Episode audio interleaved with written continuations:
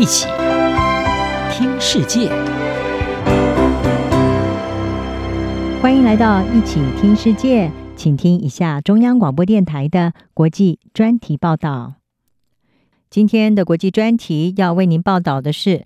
重金招揽大型赛事，沙乌地阿拉伯掀起体育狂潮。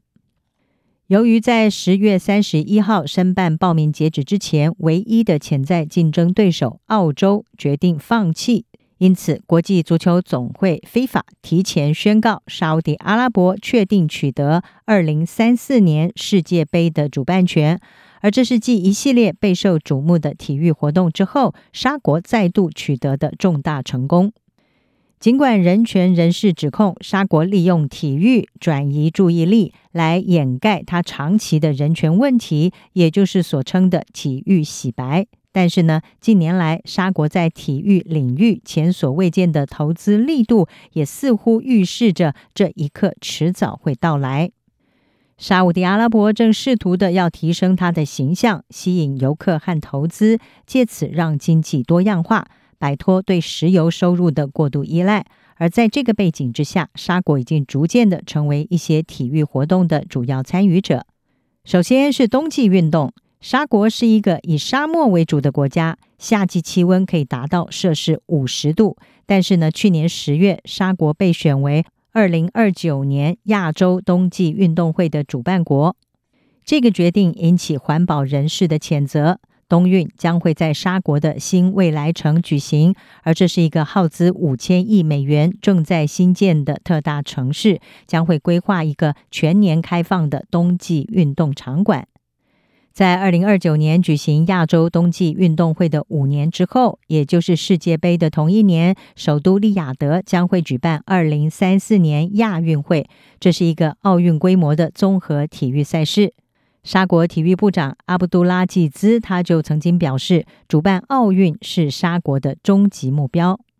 不止这些重要的运动会，一级方程式赛车 F1 也已经进入沙乌地阿拉伯。沙乌地阿拉伯大奖赛从二零二一年开始在红海的港口城市吉达举行，这也是第五个在夜间进行比赛的大奖赛赛事。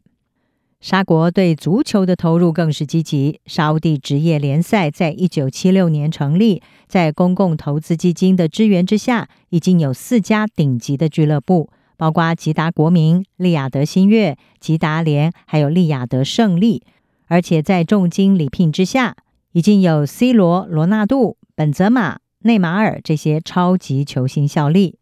此外，沙乌地阿拉伯将会在十二月底举办非法俱乐部世界杯，还有二零二七年亚洲杯。这些赛事都将会成为为二零三四年世界杯的一种彩排。沙国也在高尔夫球界掀起了巨大的转变。二零二二年奖金丰厚的沙国 LIV 高尔夫巡回赛，冲击了传统大赛 PGA 巡回赛和 DP 世界巡回赛。并且爆发了反垄断的法律战。今年的六月，情势出现惊人大逆转，LIV Golf 宣布和 PGA 合并。而由于 LIV Golf 主要呢是由公共投资基金资助成立的，外界认为沙国终于取得了对未来高尔夫球运动的巨大影响力。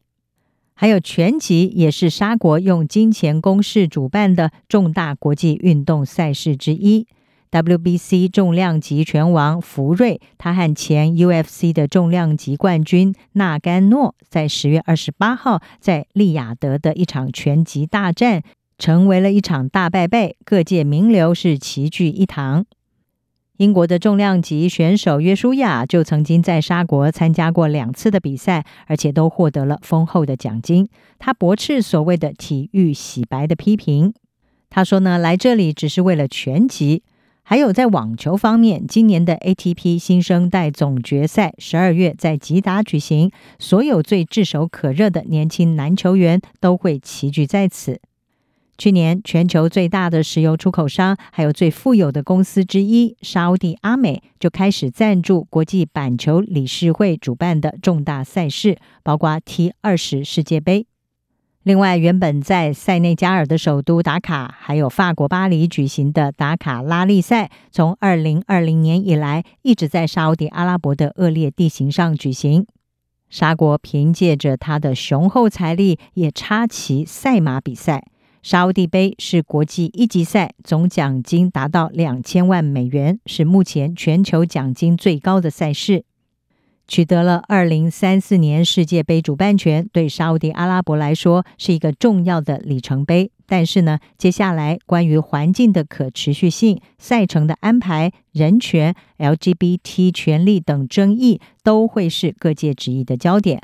事实上，在卡达和沙国这两个中东国家于十二年内先后主办世界杯之后，已经显示出体育领域的权力正在向中东转移。国际足总以去年卡达的世界杯为例，指出，即使有批评的声音，中东主办世界杯仍然会取得成功。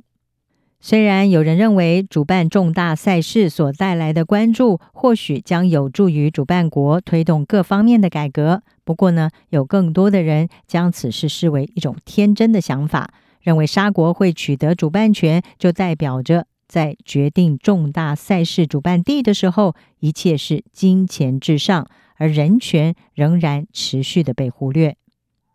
以上专题由杨明娟编辑，还青青播报，谢谢您的收听。